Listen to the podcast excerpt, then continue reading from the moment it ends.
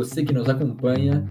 Está começando o Toque Tackle, seu podcast semanal sobre NFL e NBA. Seja muito bem-vindo ao nosso episódio de número 137. Eu sou o Jonathan Momba e junto comigo para mais um podcast está ele, Jonas Faria. Como vai? Tudo bem, meu amigo? Tudo bem, meu caro Jonathan Momba, tudo bem, graças a Deus. Espero que você também esteja bem. Todos vocês que nos acompanham, nos assistem, depois escutam o nosso podcast. Eu não verifiquei como está o meu áudio. Não, tá assim, tá no, tá no, mesmo, no mesmo parâmetro da semana passada, então creio que não vai estar estourado para ninguém. Vai estar muito bom, melhorou pra caramba. Então é isso. Chegamos para um episódio importante né, das nossas prévias aqui do, do Draft 2022. Estamos a menos de 10 dias. Então, vamos correr com as informações que tem bastante coisa para gente falar hoje. É isso aí, o terceiro episódio da nossa série, o penúltimo também, né? Esse Uhum. semana que vem ainda teremos mais um para encerrar, mas a gente fala mais sobre isso durante, né, ao, ao decorrer do episódio.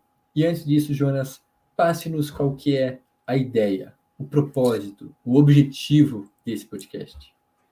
enche nossos, é, a nossa boca e os nossos olhos para falar a respeito do propósito do Toco e Teco, que é trazer os principais destaques do futebol americano, hoje no caso, e também do basquete, da terra do Coachella, do Coachella, que é o equivalente ao Lollapalooza brasileiro, né, no caso, o equiva- equivalente brasileiro ao Lollapalooza, perdão, o equivalente americano ao. Lollapalooza, isso, aí ficou bonitinho para vocês que estão chegando, já fica de cara o que, que é o Coachella, que é um festival de música, é um festival de música que acontece nesta cidade, nesta, nesta região de mesmo nome, que fica num local deserto na Califórnia, desértico na Califórnia. É, Então, vocês imaginam, meus caros amigos, que é um festival que durante o dia pode chegar a 40 graus e quando vai né, entardecendo, que a gente sabe como é que são os festivais de música,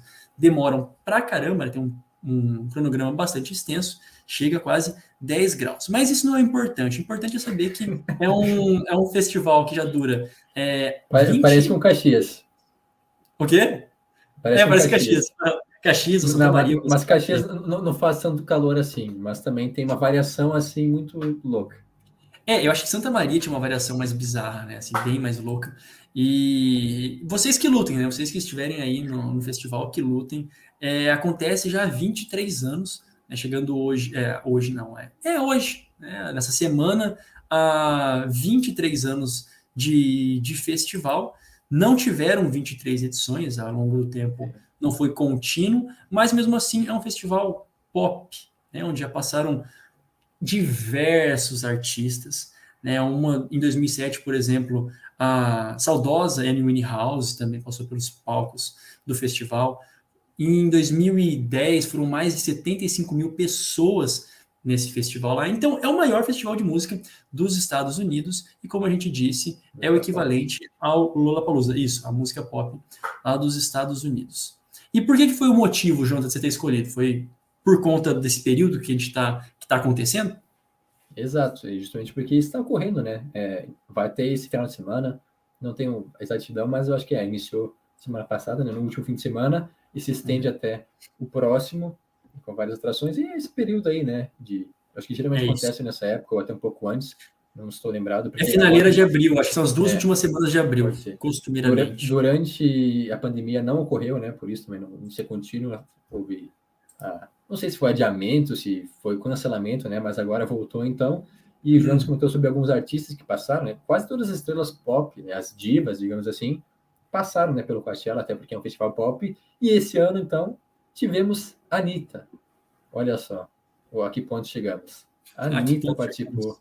do. Não, eu digo, olha só, representando o Brasil, né? Primeira artista brasileira, a Anitta, que foi é, top 1 né, no Spotify recentemente, agora participando do principal festival pop do mundo. Ó, quem de, ó, para quem achou que estava na pior, É, se você tá na pior, hein, quer, o quer também. E então é isso aí, né? Começou dia 15 de abril, vai ter o dia 24 de abril, tem aí mais um caldinho para render. Você que é da região e da Califórnia, de Coachella, dá uma corrida, né? Informação importante. Se você não sabe, a gente te informa. Vai lá, que a atração vai de manhã até de noite. Muito bem. É. E agora, deixando de lado festivais, música, vamos falar sobre futebol americano e quais são os destaques deste episódio aqui, episódio 137 do Toquiteco. Sempre importante? A gente também falar de futebol americano, uma pauta bastante, é, assim, que diz de nós. E hoje nós falaremos dos quarterbacks. Né? O nosso destaque principal do episódio são os quarterbacks no primeiro bloco, mas é claro que nós precisamos também falar dos que protegem os quarterbacks. Né? A gente vai dar o destaque também para a classe de offensive tackles, que é o pessoal mais da extremidade aí da linha ofensiva, e também dos inside offensive linemen, o pessoal mais da linha interna, ou seja, na mesma linha ofensiva, só que posições mais internas, e aqui a gente fala dos guards e dos centers também. Então é isso, temos mais três posições para comentar no nosso episódio 137.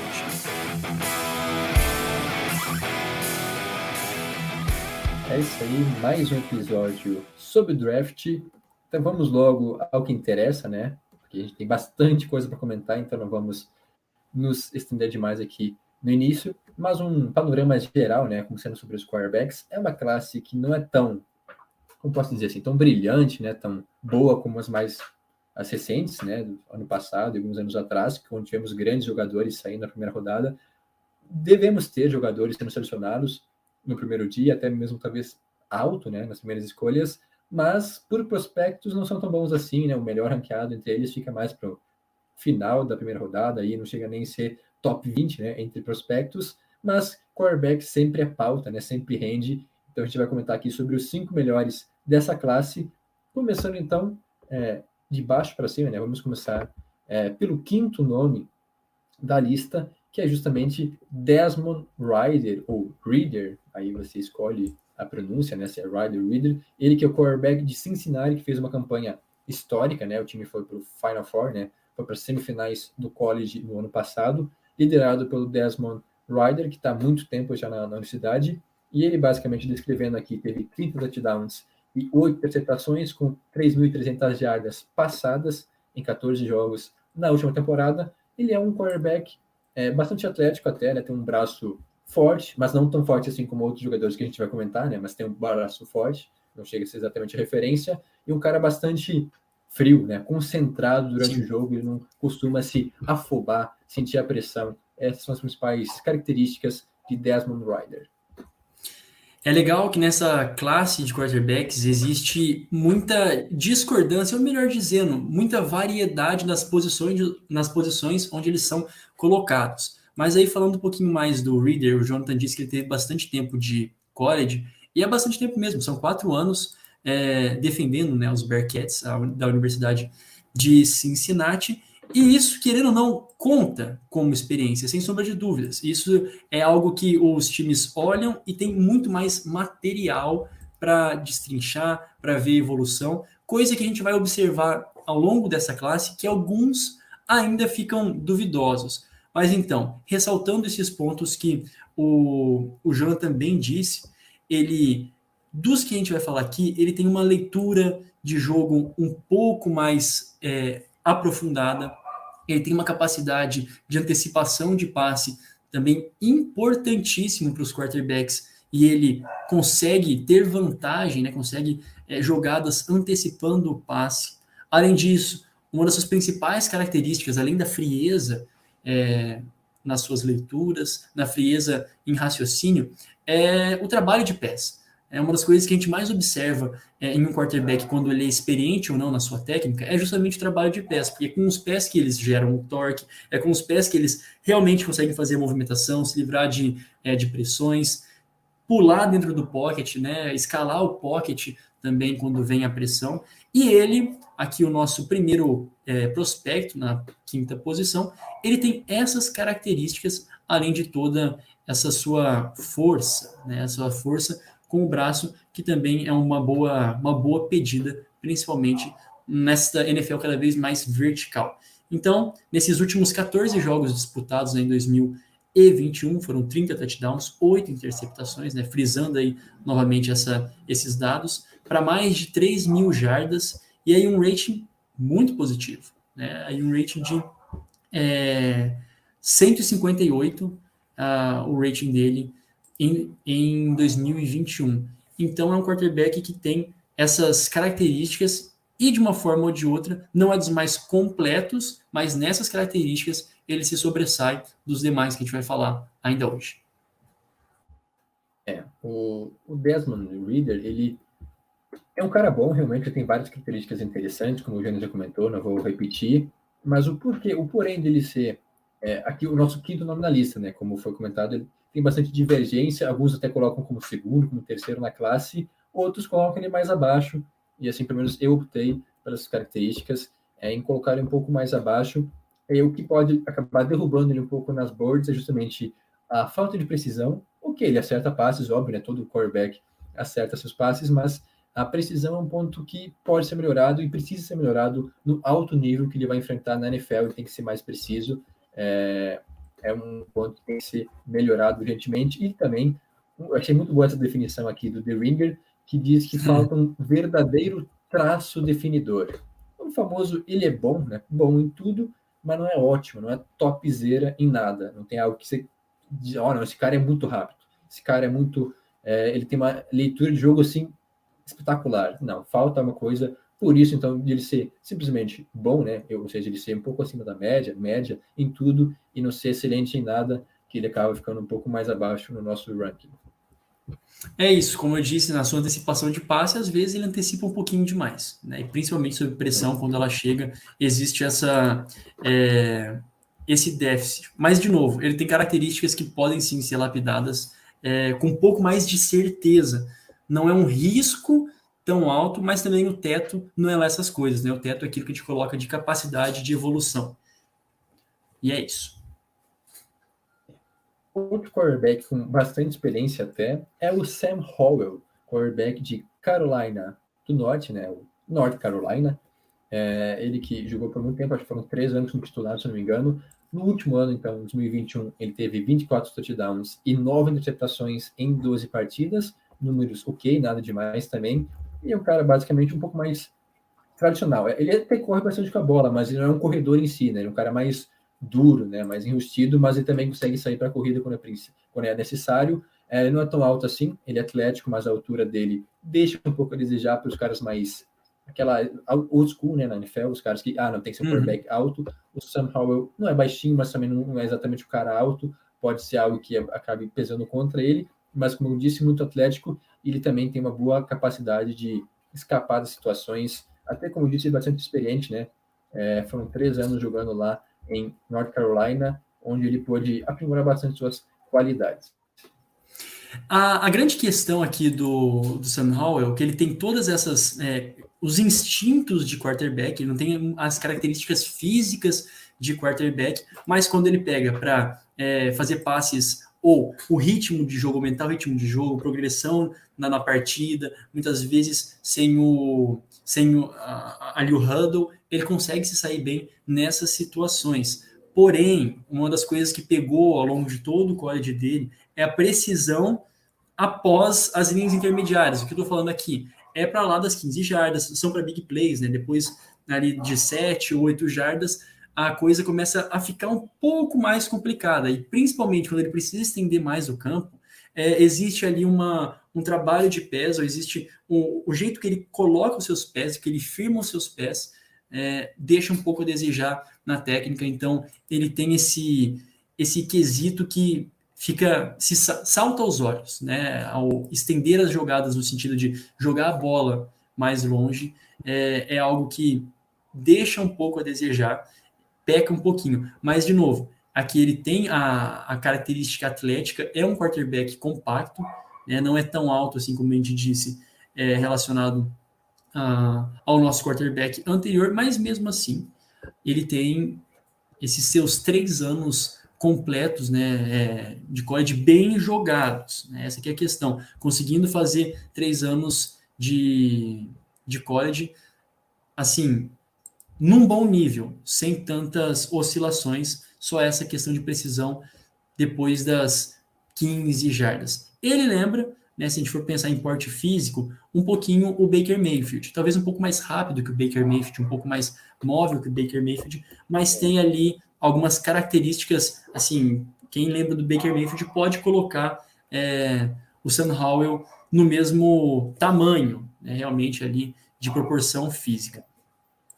É, e só para a gente ser mais claro né, no que a gente está falando, é, como a gente comentou que não é tão alto assim, a altura dele, aqui pelo que eu estava vendo, né, de 6,1 pés, dá uns 1,84, 1,85, não é baixo, como a gente comentou, mas para um quarterback também não é exatamente o tamanho exato, né? Geralmente o quarterback tem 1,90 por aí, ele é um pouco mais baixinho, e além da, da, da questão de ele ser considerado, então, subdimensionado por posição, é, também a precisão é outro quarterback que pode melhorar um pouco a questão de precisão em passes, como o Jonas já comentou, e é isso, tem boas características, mas também não é excelente em nenhuma delas, é. né? O que acaba. A gente vai perceber que isso é meio que uma tônica da classe. Os nomes à, à frente agora, top 3, até tem características mais definidoras, né? Diferente desses dois.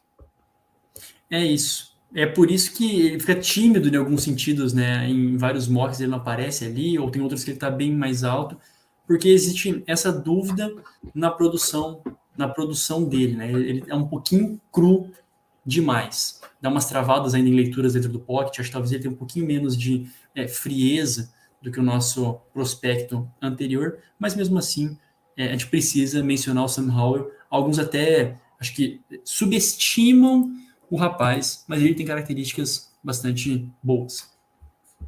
É isso. E o próximo nome, então, top 3 da nossa lista, é Matt Corral, quarterback de Ole Miss, é a Universidade de Mississippi, né? Ole Miss, eu acho maravilhoso esse nome.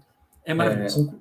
É um, é um quarterback que até por números não foi tão incrível assim, né? Então, tanto destaque, né? Foram 20 touchdowns, apenas 5 interceptações e 3.300 jardas em 13 partidas na última temporada. Um cara também, outro quarterback com um braço forte, né? E bastante dinâmico, né? Ele é um cara dinâmico, tem um bom processamento de jogo, um processamento rápido da partida, o que acaba colocando ele um pouco acima dos, uh, dos que a gente comentou agora há pouco.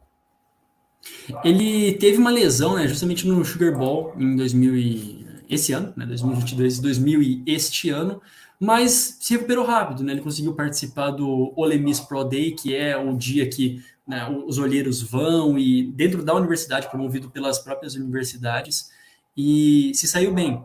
Né? E ele é um quarterback de, dos que a gente está falando aqui, até rapidinho, peço desculpas se estão ouvindo latidos ao fundo, espero que não estejam tão alto assim, tá? vai me avisando aí se está muito alto, que eu dou uma gritada, travo meu microfone aqui, dou uma gritada pro cachorro ficar um pouquinho mais quieto. Mas a gente segue. Ele é um quarterback que tem dupla, é uma dupla ameaça. Sim, como eu disse, é outro é, é velocista, né? Tem aí uma, uma boa agilidade com os pés, instintivo, além dessa força no braço, né? Então, ele, dos que a gente está falando aqui agora, talvez eu encaro o, o Matt Corral como a dupla ameaça, né, o dual threat, mais, é, mais certo. Né? Talvez aqui o, o, menos arriscado do que a gente está falando aqui com essa possibilidade de correr e passar é, com força no braço. Né? Tem o Mike Willis, mas é, o que, que, eu penso? Talvez o Willis ele tenha um pouquinho mais, ele, ele seja um, ele excede nesses, nesses pontos, ele é melhor nesses pontos de velocidade, de força, mas a inteligência de jogo, talvez essa questão da, do tato para a partida de leituras do Matt Corral ainda seja um pouquinho mais aguçado. Isso pode o deixar passador. que é, isso pode deixar com que o, o teto dele não seja tão mais alto assim, porque é isso, é isso que ele faz, né? não tem ali tanto mais o que arriscar na escolha dele. Porém, no outro ponto, né, é que é, é um pouco mais certo, né? É um pouco mais certo é, de quando, como ele pode se, se encaixar. Então, lembrando, uma das características dele, assim, que se sobressaem, é que ele é realmente um sinal caller, né? Ele consegue é, ser confiante dentro do pocket, consegue é, dar ritmo ao jogo, porém, é, assim, quando vem para run test option, né, é, em, em, como se diz, em esquemas em que utiliza muito a Run Pass Option. Tem um problema com, com o áudio, Jonas. Ficou mais baixo, assim, parece distante. Acho que você mexeu no negocinho aí. Aqui, será? Será que aqui tá. Não, aqui, é isso. Agora voltou normal. Ficou mais baixo do nada, assim. Isso... Não, beleza. Desculpa aí. Agora bom, tá bom, normal. Bom mencionar. Eu não sei se isso aqui. Cara, eu não sei se isso aqui pega, tá? Normalmente eu acho que é aqui pelo, pelo computador mesmo. Mas, é, assim, é, ele jogou num, num esquema inteiro na faculdade de Run Pass Option. Por isso ele tem essa questão de ser Muito uma pesado. dupla ameaça. né? Então, existe a tendência, sabe assim, aquela de... Lógico que existe tendência. Ele foi treinado durante seus três anos ali. Então, fica um pouco condicionado a ele ter outras leituras, evoluir o jogo nesse sentido. né? Então tem esse exagero naquilo que foi o- os três anos dele de college, mas, todavia, no entanto, ele está aí como essa dupla ameaça e é a principal característica que os olheiros, os scouters colocam para o Matt Corral. É, ele pode correr com a bola, ele consegue passar, faz bem as duas coisas. É, como comentado, é, ou seja, ele é versátil, ele é um cara bastante confiante. É, o processamento de, de jogo dele, como já comentei, é, é bastante evoluído até. O porém, então, que pode acabar derrubando é justamente essa questão aí né, do RPO, né, Run Pass Option, que dependendo do time, se for um time que utiliza muito essa característica, pode ser bom. Por isso que eu penso que alguns sistemas da NFL ele pode encaixar assim excelentemente, sei lá, ser tipo um Hill da vida nos Titans, né? Na época que dava dando certo, quando ele chegou lá em Tennessee e tipo se tornou um dos melhores times da NFL porque explorava muito isso, ele sempre foi muito bom é, no run pass option. Então talvez um esquema adequado para o Matt Corral seja muito bom. Agora, no geral, avaliando, pode ser um ponto negativo, porque ele não se desenvolveu ainda no geral como quarterback. Ele é muito bom nesse esquema. Agora, se precisar improvisar, é, tiver que segurar a bola no pocket e passar sem ser sem mais oportunidade de, de poder escolher passar, é, é, entregar a bola para o running back, que ele tiver claramente uma jogada de passe, como é que ele lida? São situações que se sente um pouco ainda desavontade, vamos dizer assim. Não é um termo muito bom, né? Desavontade. Desavontade. Ou seja, Mas é, é, não se sente à vontade nessas situações, então ele tem que melhorar um pouco ainda como passador no geral. Ele se dá muito bem nesse esquema, mas na NFL ele vai ter que aprender a se virar em diferentes situações, escapar da, da- do, do edge, né, do, do- do- da pressão, ter que segurar um pouco Sim. mais a bola para fazer um passe em profundidade. Então, adaptação na NFL, mas é um bom quarterback. é isso. Seguindo adiante, então, para o nosso número 2 da lista, e aí sim, outra grande indecisão, mas acho que, no geral, fica entre esses dois, né, os nomes que a gente vai citar agora, mas confesso que eu até fiquei muito na dúvida. Eu li e achei uma hora que era um, depois mudei de ideia, mas nosso número 2 na lista, Malik Willis, é um nome bastante comentado até né, nos últimos tempos, de Liberty, é uma universidade com pouca tradição, né, no college até, sem tanta expressão, mas ele teve excelentes temporadas lá. É, foi muito bem na última, em 2021, né, com 27 touchdowns, 12 interceptações. É um cara que corre bastante com a bola, aí sim, um cara é, que vai partir muito do jogo corrido. Também tem um braço muito forte, mas é uma ameaça dupla, mas ainda pode se desenvolver muito como passador. Ele não é um passador completo, é, ele tem um braço muito forte, para mim, o braço mais forte dessa classe. É uma ameaça correndo com a bola, mas ainda tem que se desenvolver, ou seja, ele é bastante semelhante a um Jalen Hurts da vida, é a principal comparação que fazem, mas ele também tem uns traços que chegam a comparar ele com Josh Allen. Por quê? Justamente pelo braço dele e por essa capacidade de correr com a bola, de, de arrancar, porque o Josh Allen é um cara alto, forte, o Malik Willis é mais baixinho, mas o Josh Allen também, quando vai para a corrida, é difícil parar ele. Então, por isso, rende algumas comparações com o Josh Allen, com o Jalen Hurts, mas é um quarterback bem interessante que tem que ser lapidado, mas, quer dizer, não chega cru na NFL, mas tem que ser lapidado ainda. É isso, tem essas comparações físicas, né? Ele é um, é um jogador, acho que de todos aqui que a gente está falando, talvez o que mais se compare na, na forma física, na estrutura física mais parruda, seja o Sam Howell. Ele, mas ele supera, né? Ele realmente é um jogador musculoso, é, não tão alto assim, ele fica ainda na faixa de 1,80 e alguns quebrados, né? Que não é a altura mais ideal para os quarterbacks, sempre é, prezam por quarterbacks mais altos, mas, de qualquer forma, o caso dele é bastante interessante, porque é, é todas essas comparações, né, ora com Josh Allen, ora até mesmo com Patrick Mahomes em força de braço, a gente está falando de dois quarterbacks bastante fortes, ou essa capacidade de correr como um Lamar Jackson, né, citando aqui os exemplos, podem ser que nos lembram e nos façam ter uma ideia de quem ele é, mas também pode ser algo é, um pouco exagerado, né, um pouco mais exagerado do tanto que esse diamante precisa ser lapidado. Como o Jonathan disse, tem algumas, algumas coisas que precisam ser lapidadas? Ok, tem. Mas a questão é que, em comparação com estes outros que a gente acabou de mencionar aqui, exemplos que já estão na NFL, que deram certo, que deram certo, e por isso o nome dele é tão mencionado, né, depois de ele sair de Auburn, que não estava lá essas coisas, e estourar realmente em, em Liberty, é, acontece que o, a, a principal, o principal é, quesito em que ele precisa melhorar, que é gritante a, ainda o nível técnico de college, ou nível mais cru de college, tá? Não quero falar que o, o college é, tem um nível ruim, pelo amor de Deus, não é isso. Mas é que no caso dele, é justamente a antecipação de passe.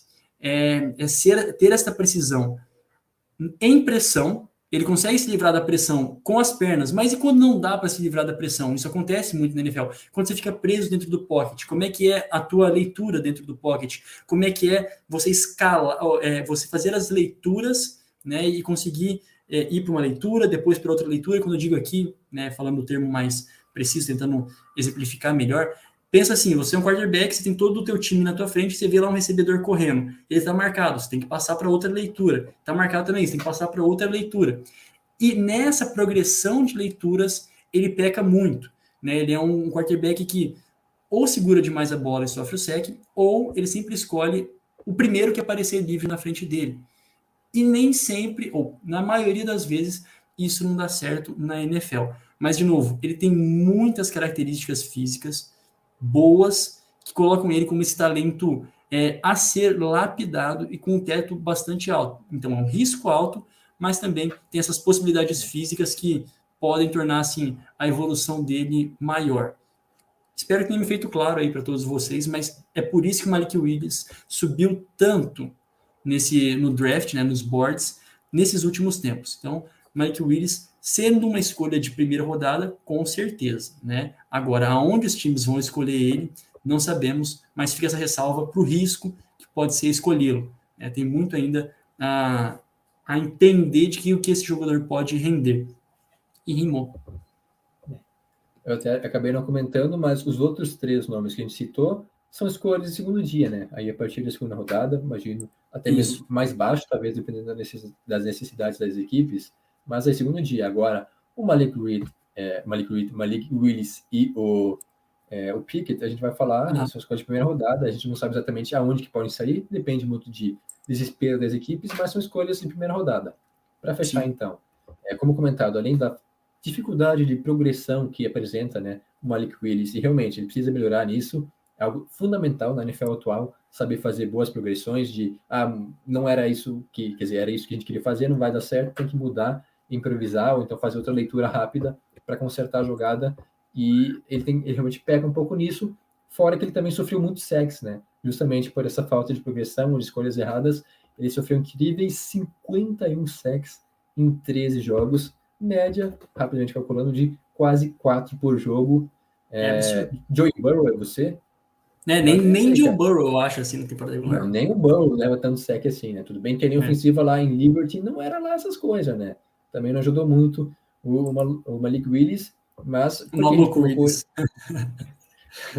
colocou ele aqui é tão alto. Justamente por essas características físicas, ele ser rápido, ele ser ágil, com um braço muito forte e tratando de teto, né, que ele pode chegar, o piso talvez atualmente não seja o melhor da classe, mas pelo teto ele pode se tornar o melhor QB dessa classe, se tornar um franchise QB de algum time por muito tempo, mas é um risco que você corre, não é uma certeza, né? Assim como quase nenhum quarterback é.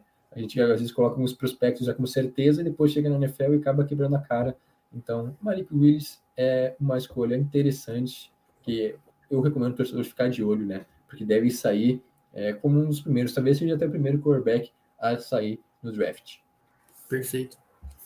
E para fechar então nossa lista de quarterbacks, com ele, nosso querido Kenny Pickett, ou Piquet, a gente debatia sobre como seria a pronúncia dele, uhum. quarterback de Pittsburgh, sim, Universidade de Pittsburgh, não Pittsburgh Steelers. Mas imagina só se ele vai para os Steelers. Seria fenomenal, né? Da universidade para a NFL, ficando na mesma cidade, no mesmo local, né? Mesmo, até o time não muda muito, né? Pittsburgh. É, É mas isso. falando sobre, sobre as características dele, 42 touchdowns, características não, estatísticas dele. 42 touchdowns, 7 interceptações apenas, 4.300 jardas em 13 jogos, números excelentes, mas tem um porém, já, já vou deixar, vou baixar um pouco a bolinha. Foi só essa temporada que foi, sim, espetacular. Ele teve um crescimento muito grande, por isso a gente colocar ele aqui, mas tem algumas ressalvas, é, porque foi só um ano de autoprodução. Se não me engano, Sim. a melhor temporada, tirando essa, aí te- até então o melhor número dele era 13 touchdowns na temporada. Perfeito. Era o melhor número dele. E aí, na última, ele teve, então, 42. Foi um salto gigantesco. Ele também é muito experiente, teve várias temporadas, né? Foram acho que quatro, cinco Os anos. cinco, lá- cinco. é, cinco anos já no college. Então, um cara bastante experiente. Já vai ter 24 anos quando entrar na NFL.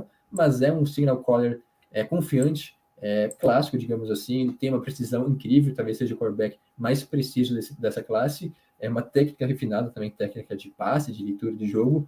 Um cara com muito talento. Por isso, a gente colocar ele como o melhor aqui, apesar de que, como eu já comentei, há discordâncias, né? Mas eu optei por deixar o Kenny Pickett como o número um da classe. Eu vou falar daqui a pouquinho de uma característica é, interessante dele que a gente acha que não influencia. Pera, enquanto eu tento botar meu computador para carregar aqui, antes que termine tudo. Corre. Meu Deus do céu. Corre. Corre. É a, é a- a pororoca, né? para aqueles que conhecem a pororoca, é por aí. Mas voltamos. voltamos eu vos apresento e vos dou pororoca. É, o Kenny Pickett, ele, ou Piquet, como o, o disse, são cinco anos e, olha isso, foi só em 2021 que ele teve 42 touchdowns e 7, 7 interceptações. Depois, ó, só para você ter uma ideia, em 2020 foram 13 touchdowns e 9 interceptações, em 2019, 13 e 9 interceptações também, 2018, 12 e 6 interceptações, em 2017, estava ali começando, né? Um touchdown e uma interceptação, uma média excelente, né? Então, foi esse ano, ou melhor, temporada passada, que ele realmente apareceu para a liga de uma forma bombástica. E normalmente isso acontece, tá? Não é uma coisa que, no, é, nossa, é, é incomum no, na, com quarterbacks do college. Não, isso acontece porque o, os quarterbacks eles trocam de, de, de universidade, eles trocam de esquemas, é, de coordenação, de coordenadores, né, ofensivos, de técnicos. Então tudo isso influencia muito justamente no último ano.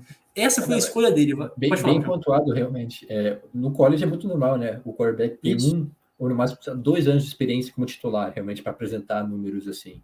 É, não é- são poucos que jogaram anos, né? Tiveram um saco, como é o caso dele, né? Foram quatro anos como titular em, Pittsburgh. né? É, e, Eu acho exato, também. E, e o, o, o ele tem justamente isso. Ele, ele tem todo esse tempo, né? E ele ano passado escolheu jogar mais o quinto ano. E às vezes tem isso também, né? Vale lembrar que eles escolhem jogar mais um ano, não se declarar para o draft, porque normalmente acontece de, com a classe que vem a seguir, ele ter essa possibilidade de ser melhor cotado. né? Então é tudo estratégia também para a carreira dos jogadores que vêm do college, né? Não é um, ah, aquela sede louca para chegar no profissional. Não, tem toda uma estratégia, toda uma gerência de, é, de carreira. Bom, por que, que eu disse isso? Isso importa de alguma forma? Importa para você entender quem que é esse cara, né? De onde que ele vem. Ele tem essa experiência, ele tem as características, talvez, ele é o menos cru de todos eles, né? Ele tem ah, todas as características é, importantes de um quarterback, ali, como disse, antecipação de passe, presença no pocket, signal call- caller mesmo, né? De, de chamar o jogo é, e as jogadas porém não é um, um estupor, né? Não sei se existe essa palavra, mas não é o melhor, não tem nada que se sobressaia em todas essas características. E como eu disse, tem algo bastante interessante dele que talvez seja o mais negativo, que querendo, acredite ou não, os olheiros, agora deixa eu ser redundante, olham, é o tamanho das mãos. né? Ele tem nas mãos aqui, é, que é um 20, 20 centímetros, né? Acho que é o tamanho que eles medem aqui, assim, é, as mãos é 8 ponto alguma coisa polegadas, e o, a nota de corte na NFL, para entrar na NFL, são 9 polegadas, né? Então, ele tem menos de 22 centímetros aí de mão, né, na extensão da mão, o que é uma mão pequena para um quarterback. E por que isso é importante? É muito importante para um quarterback, para ter uma melhor aderência com a bola, né, com sua principal amiga de jogo, né, de profissão, para proteger em momentos de ter que correr com a bola, né, não sofrer um fumble, e também na própria aderência para jogar a bola, né, em situações diversas, no, na neve, na chuva, enfim. Coisa que, acreditem ou não, os olheiros olham, e ele não tem aí uma, uma boa mão para a NFL em tamanho, mas tem essas características excelentes é, que colocam ele como menos cru da classe. É. Agora, admita, você que está ouvindo o podcast, você olhou para sua mão enquanto o Jonas falou. Você já mediu, já, já mediu sua você, mão você hoje? comparou, você olhou, será que minha mão é grande o suficiente? Cara, eu, eu nunca medi minha mão, não faço ideia É. quanto tem, cara. Eu, eu não sei. Eu imagino que não seja menor que a nossa mão, né? Mas é que os caras já É, estão não. nas mãozonas. Não precisa ser o Kevin Durant da vida. Uhum. Quem sabe, quem conhece Nem o Kawhi que tá Leonard, falando. né? É, o, acho que é, o Kawhi acho que tem mais, né? Tem uma mão que A mão dele abraça a uma- bola de, de uma basquete. cara. concha daquelas de escavadeira, É. assim. É isso. Mas falando sobre o Kenny Pickett, a gente já está se passando um pouco aqui. É isso, o cara é muito bom, é, ele é muito experiente, né? A, capaz, cinco anos de college, quase vão ter 24 anos quando vai entrar na NFL. O cara é confiante, com força no braço, tem precisão, faz boas leituras de jogo. O porém dele é justamente a idade, é um pouco mais avançada, não ser tão novinho assim, e o tamanho da mão. Sim, isso importa muito. A gente comentou sobre altura, que pode ser um problema, um porém. Tamanho da mão é outra coisa que atrapalha assim também como se o quarterback não tinha um bom trabalho de pés, né? É outra coisa. Então, características físicas contam muito, por incrível que pareça, na hora do draft da NFL, os olheiros reparam em tudo e ele pode acabar caindo, né? não sendo o primeiro da classe, por conta disso, por conta das mãos um pouco menores do que deveriam ser, ou mãos normais, né? Para os padrões humanos. E uma característica, só uma curiosidade, né? Sim. Os, os cinco quarterbacks que a gente citou aqui não vêm de universidades tradicionais, com muita história, com, que tem títulos e tal. Pega só, o, o Pickett, Pittsburgh, Pittsburgh, Liberty, Cincinnati, a gente comentou, é, Ole Miss, Ole Miss até tem certa tradição, mas há muito tempo atrás, é, North Carolina também, nenhum, não, tem, não tem Alabama, não tem Ohio State, não tem essas, Oklahoma, é, escolas tradicionais, programas tradicionais que desenvolvem muitos quarterbacks, ou seja, por isso que uma classe até fraca por um lado, né? Não tem escolas tradicionais é, nessa vez, ano que vem, a gente deve ter já alguns, é, a gente deve ter, por exemplo, né, o Stroud, o, o Young, né, de Alabama. É, esse ano, então, uma classe um pouco mais fraca, sem prospectos de universidades tradicionais. Né, uma curiosidade só. É, e só para finalizar a curiosidade, o, o Kenny Pickett jogando, né, pelo, pelo, pela equipe do, de, do, de Pitts, né, é, ele, de Pittsburgh, conseguiu quebrar o recorde do Damarino, né, em, em passes, é, em, em jardas, deixa eu ver certinho quanto que foram, é, ah, eu não lembro certinho quais foram os recordes que ele quebrou do, do Damarino, mas isso saltou os olhos, né? Ele quebrou, é, quebrou é, em um jogo só, acho que ele quebrou dois recordes do Damarino, porque jogou mais, acho que jogou mais um ano, né, do que o próprio Damarino jogou. Quatro cinco temporadas como titular, eu acho que dá para quebrar alguns recordes, né? Dá, dá, dá. né? Então, pelo menos se espera, né? Principalmente nesse último ano que ele realmente deslanchou. E se ele for escolhido na primeira rodada, vai ser só a segunda vez na, na, na história da Universidade de Pitts, né, de Pittsburgh, que tem um, um jogador escolhido na primeira rodada. Então, ilustra bem de novo aquilo que o Jonathan disse, da tradição desses times que estão levando esses quarterbacks esse ano em, é, em gerar prospectos de alto calibre para o draft, né? Ou, assim, não sendo injusto, né? Mas quarterbacks tão visados, ou é, jogadores tão visados. A gente sempre sabe que tem um ou outro que é escolhido lá, um steal no draft, mas visados não é tanto assim. Desculpa, me passei, agora pode ir para o momento merchan. Pouca pressão também em cima do, do Pickett, né? Quase nada. Aí. Mas agora, então, vamos para o momento merchan rapidamente. Aproveite para acessar nosso site, tokiteco.com, e ler nossos textos, né, nos- é, nossas análises. Não teremos este ano é, análises em texto, né? Infelizmente, é, eu assumo a culpa aqui, né? Meia culpa. É, falta tempo para isso, né? Infelizmente, nossa vida adulta está cobrando um preço muito caro. Eu digo pelo menos por mim, né? Então, não teremos análise em texto esse ano, só o podcast. Infelizmente, é isso. É, agora, seguindo, aproveite para nos seguir nas redes sociais, Twitter e Instagram, arroba Tokiteco, e o Facebook, facebook.com.br Tokiteco, onde você fica por dentro de tudo que a gente produz, a gente posta, e, claro, pode mandar uma mensagem, trocar uma ideia com a gente. Também tem a nossa newsletter semanal em togteco.substack.com, onde você recebe no seu e-mail, né, na sua caixa de e-mail, a, a, as principais notícias da semana, um apanhado geral de tudo que rolou de mais importante na NBA e na NFL. Ouça também nossos podcasts, é, tanto da NBA quanto da NFL, disponíveis na Aurelo, no Spotify, na Apple Podcasts, no Google Podcast e nos demais agregadores também.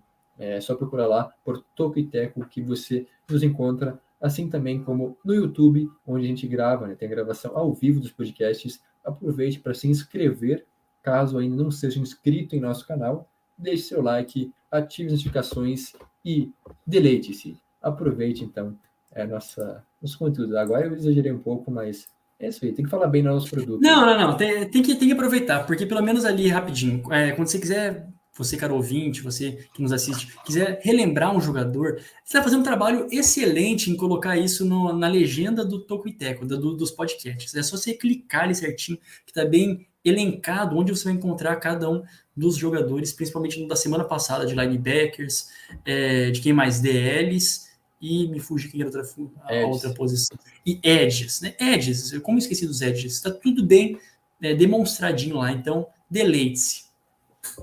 É isso aí. E agora, então, segundo bloco para falar sobre os grandões, os melhores amigos dos quarterbacks. A gente vai ter que correr um pouco, tem bastante gente para a gente comentar, mas é isso aí, né? É o jeito. Começando uhum. pelos jogadores de interior, não, é, lado externo, né? Vamos começar pelas beiradas, né?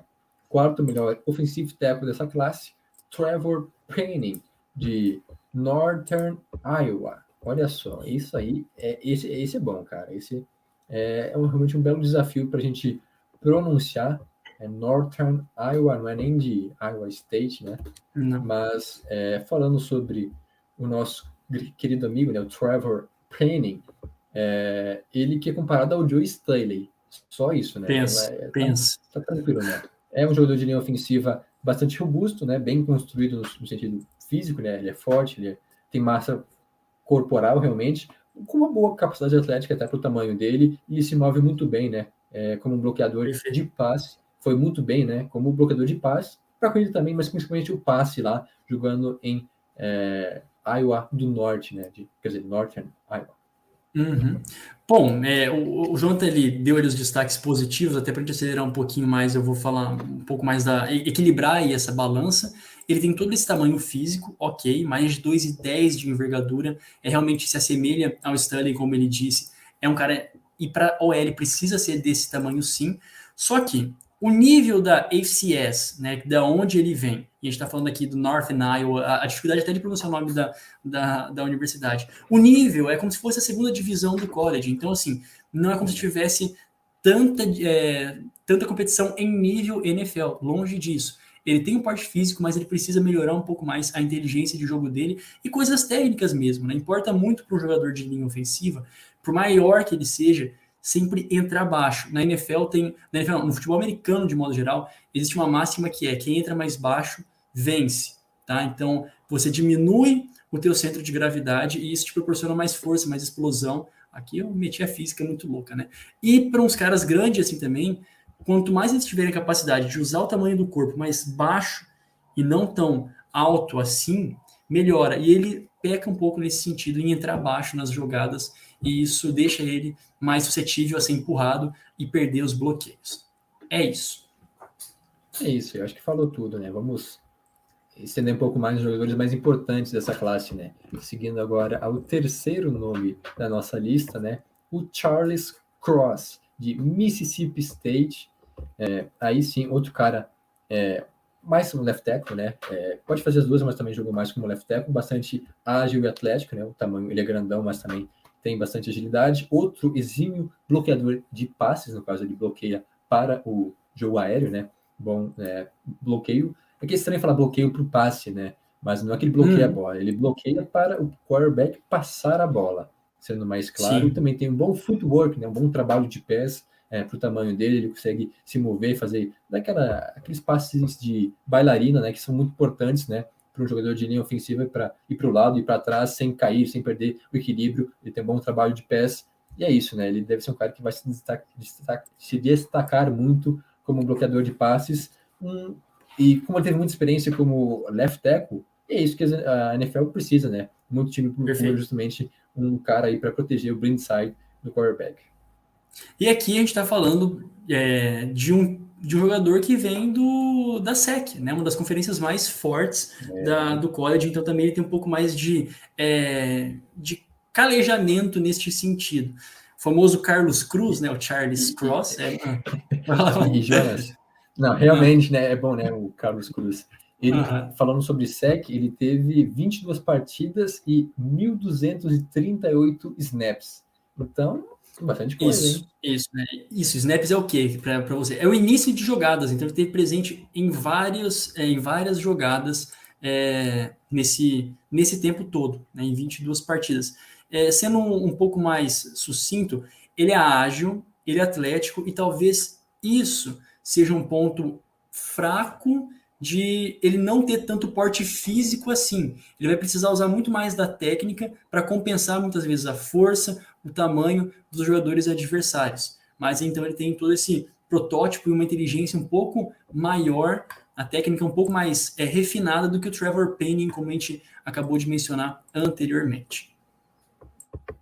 É, e outro problema dele é que ele precisa melhorar, né? Realmente a bloquear para a corrida. A gente comentou que ele é muito bom bloqueando isso, passe, isso, mas agora se ele for para um time que usa muito jogo terrestre, ele precisa aprender, tem que se é, encaixar aí, porque realmente é um porém né, no, no, jogo dele que acaba derrubando ele um pouco. Ele é muito bom, ele é cotado para ser assim, metade para cima da primeira rodada. É, tem muitos oh, offensive tackles, eu não comentei isso no início, mas é uma classe muito profunda. A gente vai pegar só quatro nomes aqui, os melhores que devem sair na primeira rodada Sim. ainda. Talvez seja a melhor classe, né? Junto com os Eds desse draft. E o Carlos Cruz, né, o Charles Cross, é isso. Ele é excelente bloqueando para o passe, para a corrida ele tem que melhorar um pouco. Então, dependendo do time, ele não vai ter um encaixe tão bom assim, um encaixe imediato. Perfeito.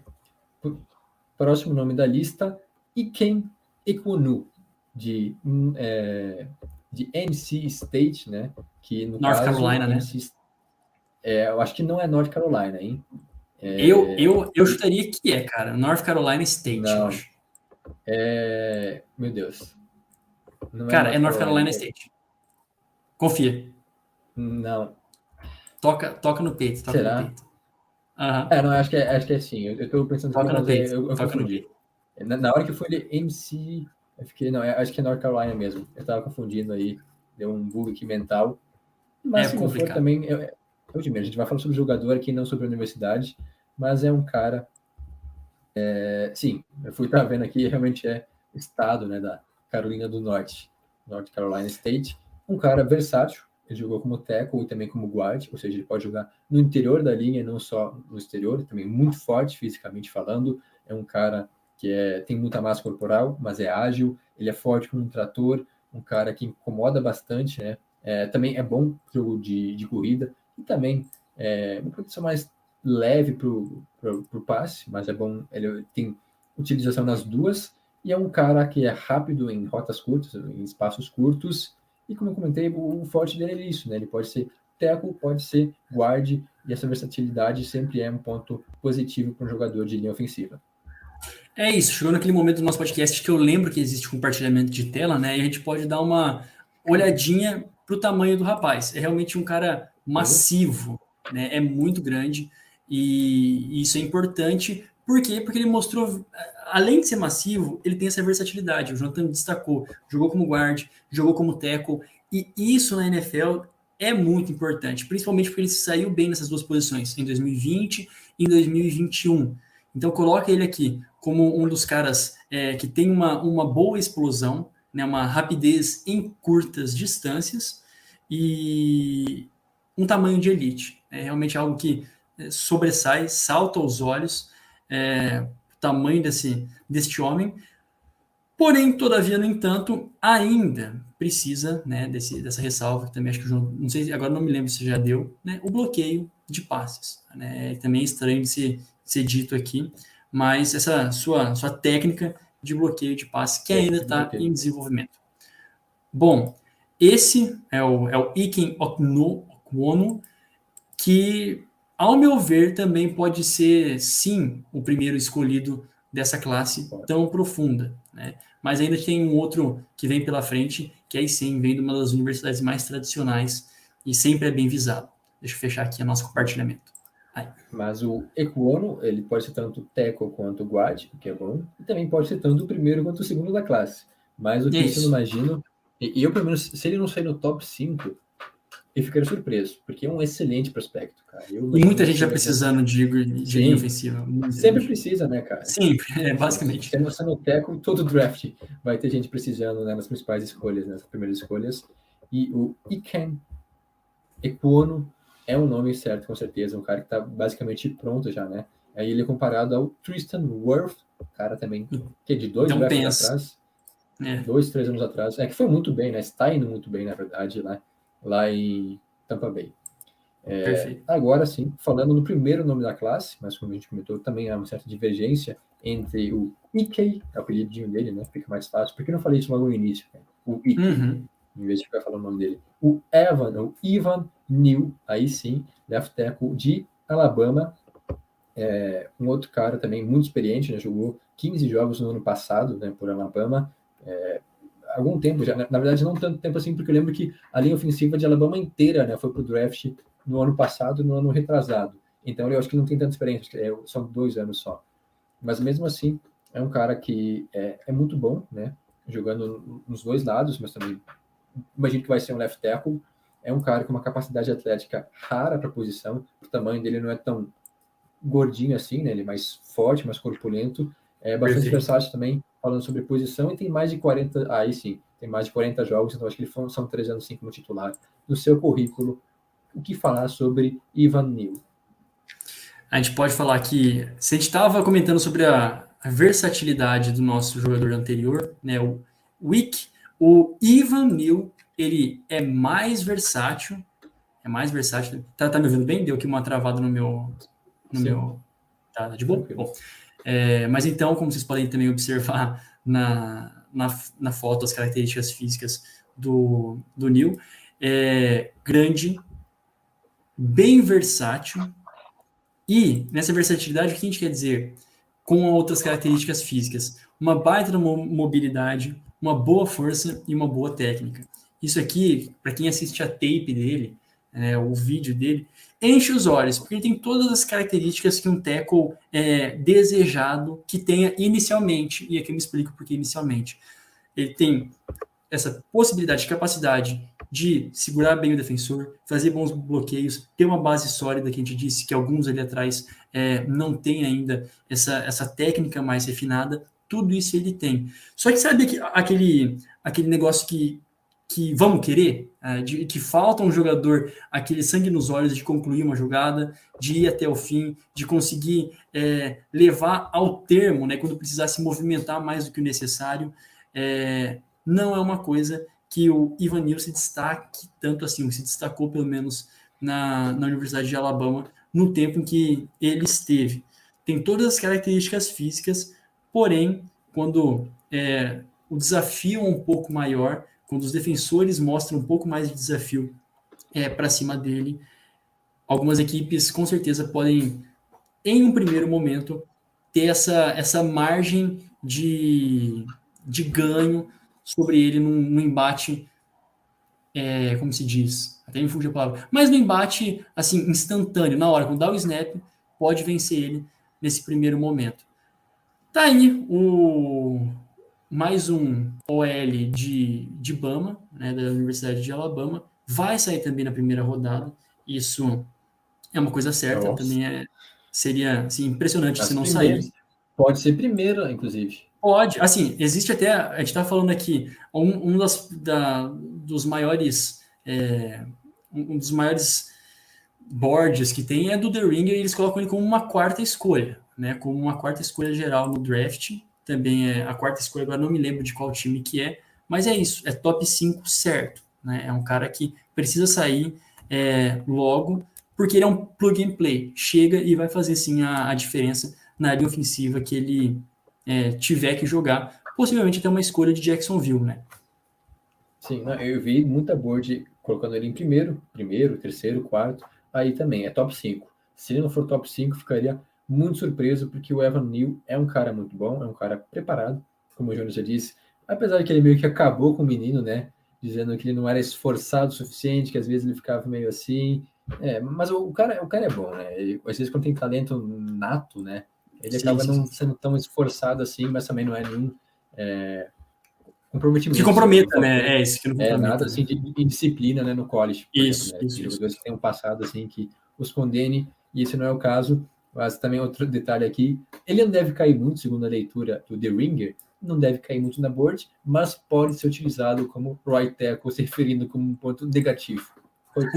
É, se jogar como right tackle, ele vai receber alguns milhões a menos, né, durante a carreira dele. Alguns bastante milhões a menos, né? Mas É. é, isso aí, né? Um excelente nome. É. Fiquemos de olho. Começar mais humilde, Pra né? fechar. Com right tackle. É, isso aí, começar do outro lado. Para fechar, Hum. então, vamos jogar, é, falar sobre jogadores de interior de linha ofensiva, né? Aí sim, guards e centers. É, center, né? Começando pelo Canyon. Não sei se é assim a pronúncia, mas eu achei muito engraçado o nome dele. É. Canyon Green, o Vale Verde. É, Canyon Verde. É, É quase isso aí mesmo, cara. E, e ele, né, falando sobre características, né, é um cara também bastante comentado.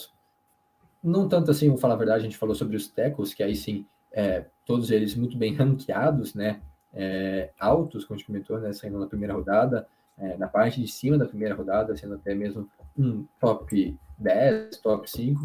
O, o Kenyon Green provavelmente vai escolher segunda rodada, é um cara que vai muito bem, também ele é bastante forte, né? No, no interior da linha ofensiva tem que ser talvez até mais forte do que no exterior. É um cara que tem um tamanho propício, né? Realmente, o tamanho dele é top para a posição corpo largo. É, ele tem bastante potência na linha para sair da linha, para bloquear. É um cara versátil também, outro ponto forte nessa versatilidade dele. Ele que vem lá de, não lembro se eu falei agora a universidade dele, né? Mas é Não. Texas A&M, o Canyon Green, que vem lá de Texas.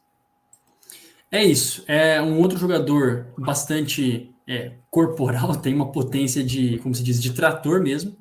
Né? Ele tem, ele pode ter esse impacto físico e terá esse impacto físico. Mas e onde quer que ele alinhe, né? A gente pode estar falando assim, ele tem também essa, essa possibilidade. Todos esses jogadores de interior, normalmente aqui a gente fala dos guards, né? Mas às vezes tem, são arriscados ali jogar como center, né? Teve outros até que a gente disse que foi é, mais para as extremidades, como o tackle. Então existe aquilo que ele melhor se adapte, mas como origem é, é realmente um, um guard, né? Como origem é um guard. E o principal senão aqui dele é ainda o trabalho de mãos. Né? Ele é muito forte, isso sim, mas a técnica de mãos dele é, é algo que precisa ser um pouco mais refinado, né? de poder se liberar de bloqueio ou se engajar em bloqueios né, com força, é, usando, é, aproveitando da força que ele já tem, mas, sem sombra de dúvidas, ele adiciona assim, uma, uma, assim, uma versatilidade muito boa à linha ofensiva em que ele for colocado. Mas, de novo, vamos esperar um pouquinho, porque ele talvez não seja uma escolha logo de cara, mas um. Pode até ser um estilo, dependendo de onde ele caia, eu vejo assim. Pode. Ele pode ficar abaixo dos radares, porém tem aí qualidade suficiente para isso. E joga também numa universidade é, boa, uma universidade aí É. bastante, expressivas na, bastante expressiva no college. É isso. É, pode ser, fique de olho nele, né? Pode ser um cara que realmente se torne um estilo no futuro. Outro cara com bastante potencial é o Zion Johnson, de Boston College. É, aí sim, talvez não tão tradicional assim, esta universidade, mas ele também pode ser considerado o melhor guard desta classe. Por que o melhor guard? Porque o primeiro da lista é um center, né? Deve jogar como center, e pode porque, na verdade, tem essa questão né, do Equono, que vi muito Boyd colocando ele como um jogador de interior de linha ofensiva, apesar de, pelo talento dele, seria melhor se jogasse fora, né? Até porque seria melhor para ele, mas ele pode acabar jogando no interior da linha ofensiva, como guarde, então não seria exatamente o melhor prospecto, né? O nosso querido Zion Johnson, que é ranqueado como uma escolha de final de primeira rodada, início de segunda rodada, um cara também bastante grande, corpulento, que tem um bom comprimento, né, tamanho, no caso, né, envergadura também, é muito potente, como quase todos os jogadores dessa da de linha ofensiva. Né? Encontrando aqui, deixa eu ver se meu, isso, meu microfone está aberto. Já está aberto. Último. Ótimo. Tá. É, o, o Zion já ia mandar um Zion Williamson. Não, né? Talvez tenha o mesmo corpo que o Zion Williamson. Johnson. Brincadeiras à parte, brincadeiras à parte, não quero dizer nada, não.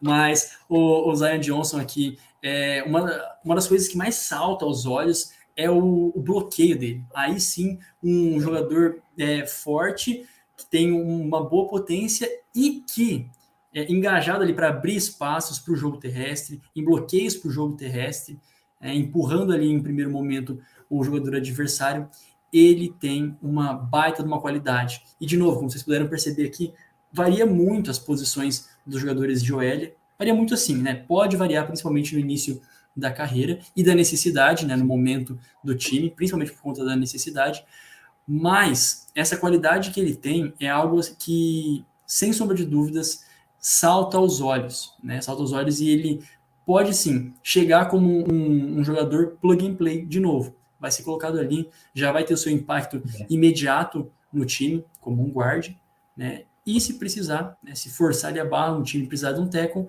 tá lá.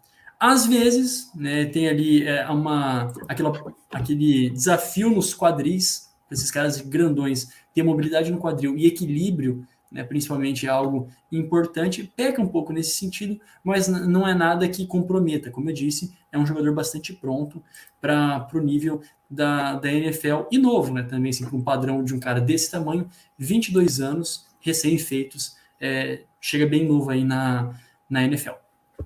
É. Ele que, bom, a versatilidade também é um ponto forte, né? Quanto mais posições ele puder jogar, Isso. melhor para ele. E ele é muito bom abrindo espaços, né? Gaps para corrida também pode ter um bom encaixe em times que utilizem muito o jogo terrestre, o porém, não sei se o João chegou a comentar, mas questão de equilíbrio, né? Ele Isso, quer rapidinho. facilidade, né? Uhum. É, pode ser um porém, então, às vezes, o jogador tem que saber, o jogador de interior de linha ofensiva tem que ser um cara muito forte, tem que ser uma rocha, tem que ser fixo ali.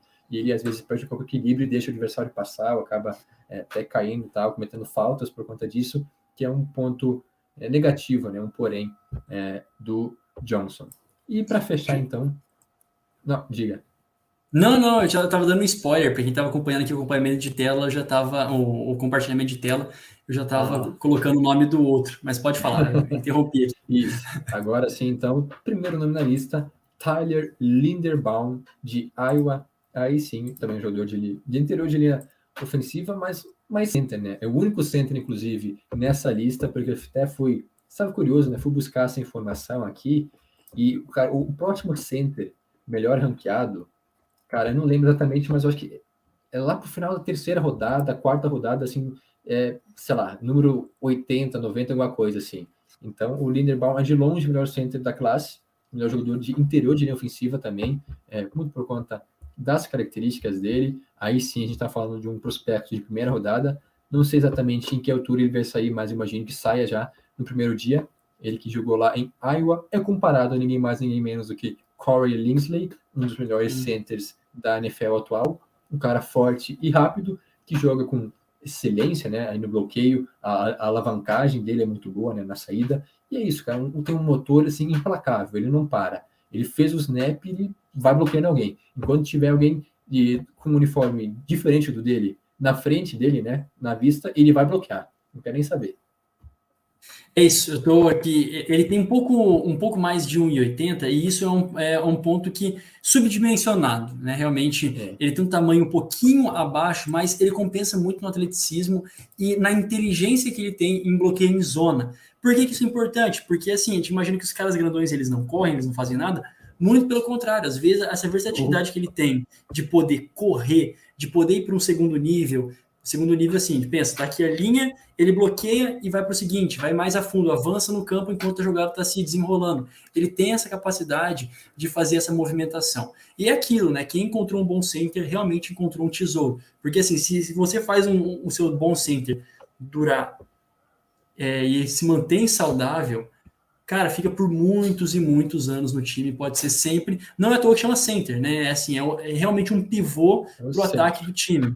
É o centro é o que dá o início à jogada. Então é muito importante aqui quando tem um cara de, de origem center, né, um cara que tem ele como especialidade a posição, é, e em 14 jogos na, nessa última, em 14 jogos nessa última temporada, ele iniciou os 14 jogos, né? Ele esteve presente nos 14 jogos, mostra então sem nenhuma ressalva a, a saúde do homem, né? Um cara que chega também bastante forte e saudável para a temporada, novo também, né? 22 anos fechados, né? 22, 22 anos recém-feitos, tem só essa questão de ser um pouco menor do que o, o ideal. Como vocês podem perceber até pela foto, né? É, quem está ouvindo aí não dá, né?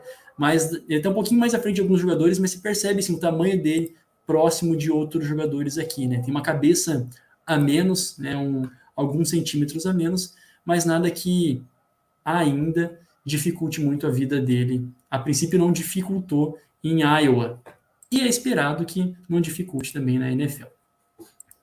É isso, né? Ele é descrito como um gênio dos bloqueios em zona. É um ponto interessante, realmente, um cara que lida muito bem, entende situação de jogo para bloquear, não bloquear só um jogador, né? Porque geralmente a maioria dos times já definiram, não vai bloquear tal jogador, mas às vezes, é mais por zona, não é exatamente um jogador em si, né? Mas quem cair por aí, ele vai acabar bloqueando e é um cara realmente muito bom. O tamanho dele pode ser um porém, né? De não ser tão grande assim, mas é um cara é, completo, basicamente, se tratando de habilidades para bloqueio, é um dos melhores, é, como disse, o melhor de, interior de linha ofensiva, um dos melhores jogadores de linha ofensiva desta classe do draft. Olha o homem empurrando, ó. tem várias fotos ilustrativas dele que é, realmente demonstram a, a, potência dele. E uma das coisas que mais me assim, chama a atenção, já passamos da uma hora, uma hora e cinco aqui de podcast, mas eu gostaria de dar o destaque. A gente sempre fala dos jogadores, mas é impressionante o nível físico que todos eles chegam, né? Assim, se a gente for comparar com meros, com meros mortais, a gente está falando de um cara de 22 anos, né? E absurdo. é enorme, assim, é, é um absurdo de força, de qualidade. Então, assim, o nível da NFL é um nível extremamente alto. E eu vou deixar algumas considerações a respeito do draft para o nosso último episódio, né, de antes do draft, que vai ser na semana que vem, se eu lembrar, né, dessas considerações, a respeito de que é sofrido chegar lá e todos que chegam até mesmo o Mr. É, como é que é o último escolhido é chamado de ai como é que é é como se fosse Mr. Irrelevant é irrelevant é irrelevante até ele até o kicker que às vezes não é escolhido mas principalmente o kicker que é escolhido a gente deve respeitar porque a coisa é, é complicada mas eu falo mais disso no próximo episódio Pois bem, né? É, acho que é isso, né? É, inclusive, o próximo e último episódio vai ser justamente sobre jogadores de secundária, né? Safeties e corners, e aí, como é menos jogador, né? São só duas posições para avaliar, a gente vai falar algumas considerações gerais, né? Inclusive, se tiverem dúvidas, aproveitem e mandem né, durante a semana, que a gente vai estar passando, a gente vai responder, a gente. Coisas no geral, né? Sobre draft. Na, no último episódio, já na semana de draft, a gente vai ter um pouco mais de tempo para explorar isso. Alguma consideração final sobre hoje, Jonas, que deixou passo batido durante o podcast? Cara, é, eu acho que, assim, de, de, outros jogadores não me vem mais nenhum que, que, nossa, a gente esqueceu, a gente mandou bem, assim, no, no destrinchamento de todos. Tinha mais algumas coisas para falar a respeito de, de quarterbacks, mas, assim, quarterback é aquilo, né? Tem, tem uma grande variedade aqui. A gente está falando também de uma outra, de uma outra posição, os OLs que tem uma profundidade boa, tem ainda o Darian Kinnard da, de Kentucky, né? o Dylan Parham de Memphis, são outros jogadores que a gente pode ficar de olho para para assim, subirem e oscilarem dentro do, do draft.